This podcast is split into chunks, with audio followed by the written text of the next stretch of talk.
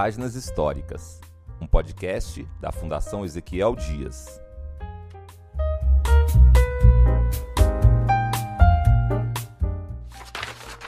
Nessa página histórica, você vai ouvir sobre a primeira década da filial do Instituto Manguinhos, do ano de 1907 ao ano de 1917. A primeira filial do Instituto Manguinhos do Rio de Janeiro foi inaugurada em 3 de agosto de 1907, em Belo Horizonte, na Rua da Bahia, onde hoje funciona a Biblioteca Pública Estadual Luiz de Bessa.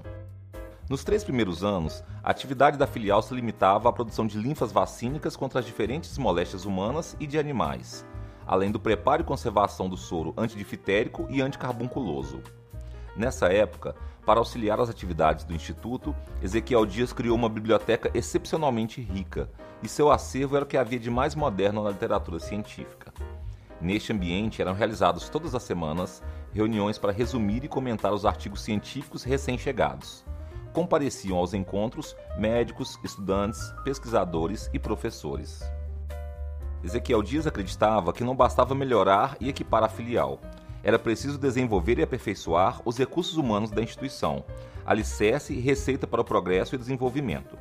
Por isso, a biblioteca não representava apenas um lugar de consulta, estudo ou informação, mas um local onde as discussões científicas aconteciam, as ideias brotavam e se fazia ciência. Em abril de 1910, Oswaldo Cruz fez uma visita à capital mineira e, após uma conversa com o diretor de higiene do estado, Zoroastro Alvarenga, ampliou o raio de ação da filial. A instituição começou a preparar a vacina antivarílica e contra a peste de manqueira, doença infecto-contagiosa dos animais da espécie bovina, além de se encarregar de realizar exames e diagnósticos de doenças e de higiene. Naquele momento, foi anexada à filial a Fazenda do Leitão. Hoje é a área em torno do Museu Abílio Barreto, com a finalidade de instalar uma enfermaria veterinária e um posto de vacinação. Na fazenda, seriam examinados os animais suspeitos de doença e se fariam exames de profilaxia e terapêutica. Durante este período, o Instituto realizou inúmeros trabalhos, pesquisas e exames relacionados aos problemas rurais. Minas Gerais era um dos primeiros estados do país a ter uma instituição científica para auxiliar no desenvolvimento da indústria pastoril.